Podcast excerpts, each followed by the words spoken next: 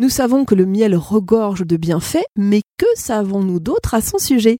Docteur Jean-Michel Cohen, médecin nutritionniste. Docteur, c'est une idée reçue euh, de dire que le miel est aussi sucré que le sucre raffiné finalement? Non, pas du tout. En fait, le miel c'est une composition de sucre. C'est-à-dire que le sucre que nous connaissons tous, c'est le saccharose, c'est le sucre en morceaux qu'on prend traditionnellement. En réalité, le miel, la plupart du temps, il est composé de glucose et de fructose. Et selon le miel qu'on va consommer, il va y avoir une proportion plus ou moins importante de fructose et plus ou moins importante de glucose. Mais le tout finit de toute façon par une consommation de sucre, de temps en temps un peu moins calorique au 100 grammes que le saccharose traditionnel, parce que le miel est un produit liquide, c'est comme un sirop sucré, mais en réalité, il a quasiment les mêmes effets, voire pire pour certains miels, dans la mesure où le fructose, qui est à l'intérieur du miel, a une capacité à se métaboliser beaucoup plus rapidement sous forme de graisse. C'est une idée reçue de penser qu'acheter son miel dans un magasin bio sera de bien meilleure qualité qu'en grande surface Alors, j'en suis pas certain. Pour la raison suivante, c'est qu'en réalité, le miel, il est fabriqué par les abeilles, mais que les abeilles, elles vont, on ne peut pas pister les abeilles les unes après les autres pour aller savoir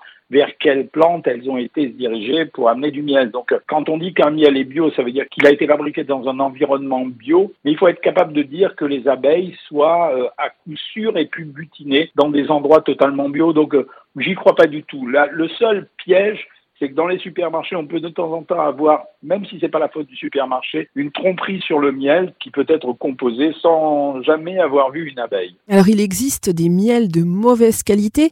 Est-ce que ça c'est une idée reçue ou pas? Et si c'est le cas, euh, qu'est-ce qui fait docteur qu'on le qualifie de mauvais? Alors mauvais pour la santé, non. Mais un miel de mauvaise qualité, c'est typiquement ce qu'on appelle les copies de miel. Ça veut dire que vous pouvez fabriquer du miel si vous êtes un chimiste médiocre d'ailleurs, vous n'avez pas besoin d'être un grand chimiste, si vous vous amusez à mélanger du sirop de glucose avec du sirop de fructose, si vous êtes assez habile pour ajouter même un léger, une légère pointe d'arôme et mettre un tout petit peu d'eau à l'intérieur. Donc vous pouvez très bien fabriquer un produit qui ressemble au miel, mais qui n'est pas réellement du miel parce qu'il ne provient pas de l'abeille. Et on dit que c'est des mauvais miel parce qu'ils n'auront jamais les caractéristiques intéressantes du miel qui est fabriqué quand même à partir d'une plante et d'une fleur, donc euh, euh, qui est un produit, je dirais, en ouvrant les guillemets, naturel. Donc oui, il existe des mauvais miels, autant sur le goût que sur le procédé de fabrication, et il existe même des miels dangereux, parce qu'on peut faire des miels à partir de beaucoup de plantes. Par exemple, les miels de rhododendron seraient toxiques pour l'homme. Donc euh, il faut faire attention quand on achète un miel. Eh il vaut mieux connaître la fleur, enfin choisir en fonction de la fleur ou de la plante qu'on désire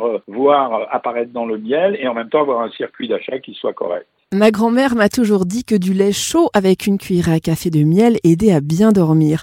Alors est-ce que c'est une légende, une idée reçue ou c'est une vraie bonne astuce, docteur? Non, c'est pas une idée reçue. Ça fonctionne expérimentalement. En fait, on pense que à l'intérieur du lait, on a une substance qui est apaisante. Ensuite, l'adjonction de sucre à ce lait renforce euh, cet effet endormissement, donc c'est pas une légende. Alors, on n'attend pas de ce produit, enfin de ce, cet aliment, que ça soit comparable à des substances très puissantes ou à un médicament. Mais il y a un petit effet rassurant, y compris un effet psychologique. On se câline comme ça, mais en même temps, il y a des substances à l'intérieur qui sont positives pour l'endormissement et ne serait-ce que par la capacité à produire de la mélatonine. Savez-vous qu'il est absolument déconseillé de donner du miel à un bébé de moins de 1 an?